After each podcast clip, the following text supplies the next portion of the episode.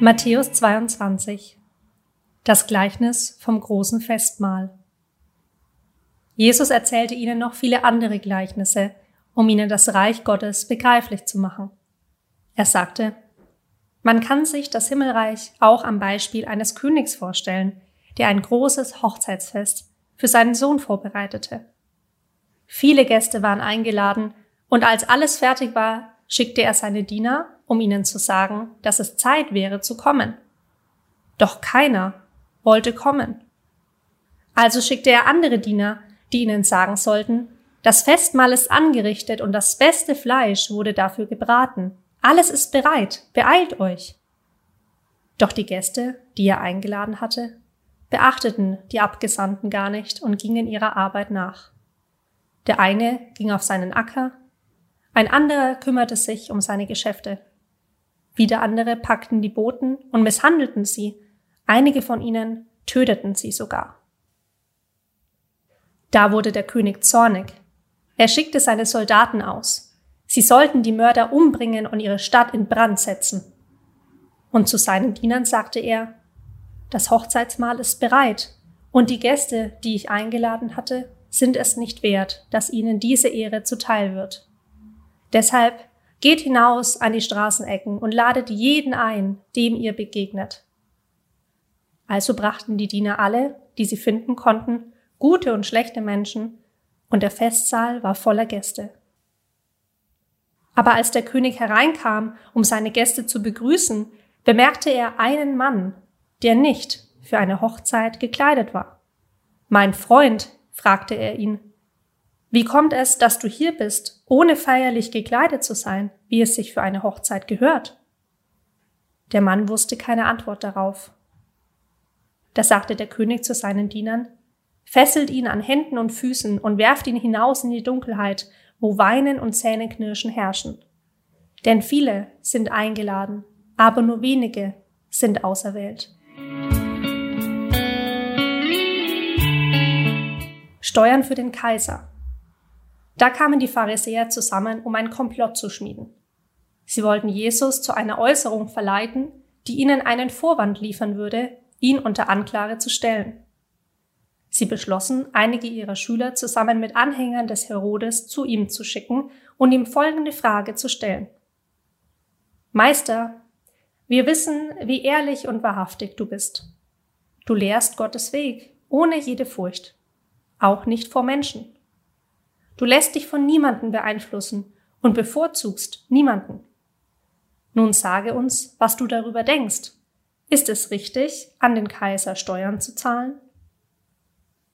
Doch Jesus durchschaute ihre böse Absicht und sagte, Ihr Heuchler, warum versucht ihr, mich mit euren Fangfragen in eine Falle zu locken? Zeigt mir eine römische Münze, mit der die Steuern zu bezahlen sind. Als sie ihm die Münze reichten, fragte er sie, Wessen Bild und Titel sind hier eingeprägt? Das Bild und der Titel des Kaisers, antworteten sie.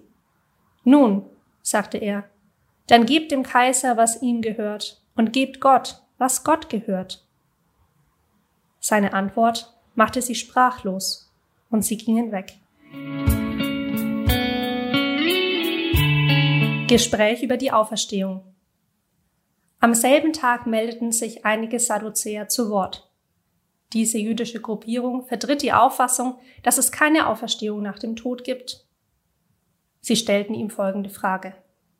Meister, Mose hat gesagt, wenn ein Mann kinderlos stirbt, soll sein Bruder die Witwe heiraten und ein Kind mit ihr haben. Dieses Kind soll dann der Erbe des verstorbenen Bruders sein. Nun waren das sieben Brüder. Der älteste heiratete und starb kinderlos. Also heiratete der zweite Bruder die Witwe. Auch dieser Bruder starb kinderlos und der nächste Bruder heiratete die Frau. So ging es immer weiter, bis sie mit allen sieben Brüdern verheiratet gewesen war. Schließlich starb auch sie. Nun sage uns, wessen Frau wird sie nach der Auferstehung sein? Denn sie war ja mit allen sieben verheiratet. Jesus erwiderte, Ihr irrt euch, weil ihr die Schrift nicht kennt und auch nicht die Macht Gottes. Denn wenn die Toten auferstehen, werden sie nicht verheiratet sein. Sie werden sein wie die Engel im Himmel. Doch nun zu der Frage, ob es überhaupt eine Auferstehung der Toten gibt. Habt ihr nie in der Schrift davon gelesen? Lange nachdem Abraham, Isaak und Jakob gestorben waren, sagte Gott, ich bin der Gott Abrahams, der Gott Isaaks und der Gott Jakobs. Also ist er der Gott der Lebenden und nicht der Toten. Als die Menschen das hörten, waren sie tief beeindruckt von seinen Worten.